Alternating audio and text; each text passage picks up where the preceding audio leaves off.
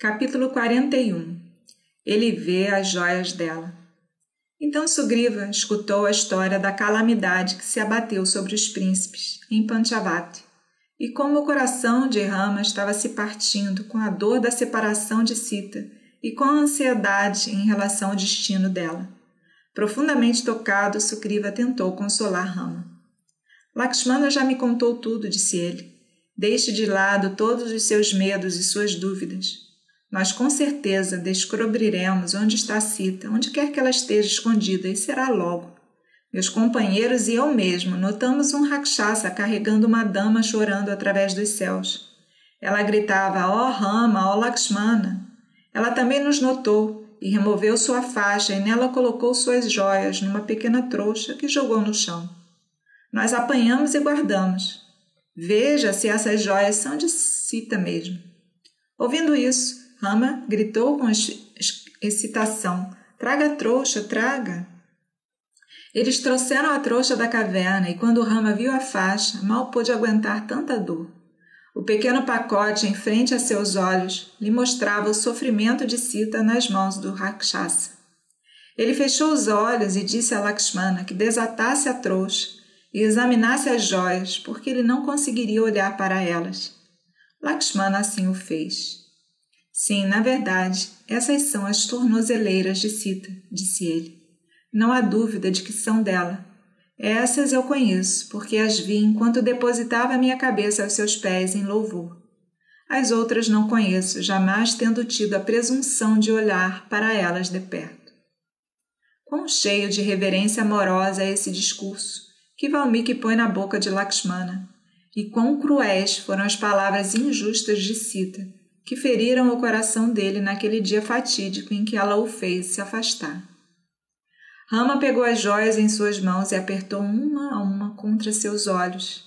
Ele disse: Elas devem ter caído na grama macia e assim ficaram intactas.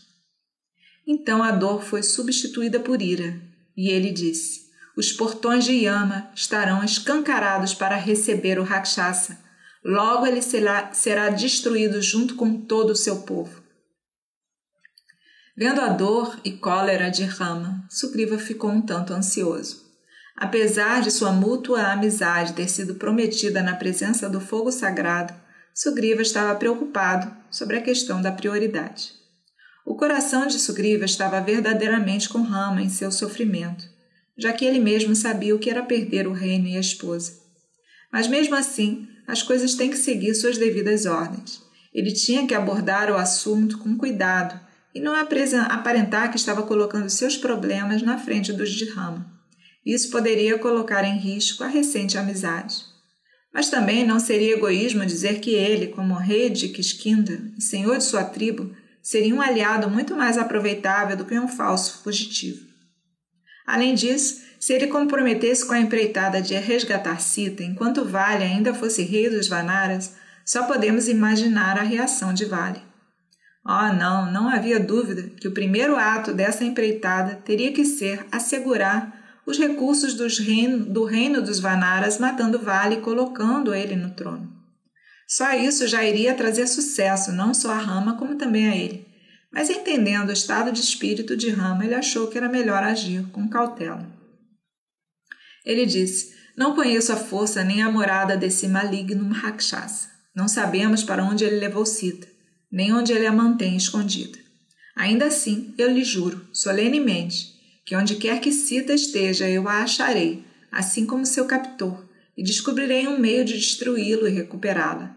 Você matará o vil Rakshasa e obterá glória.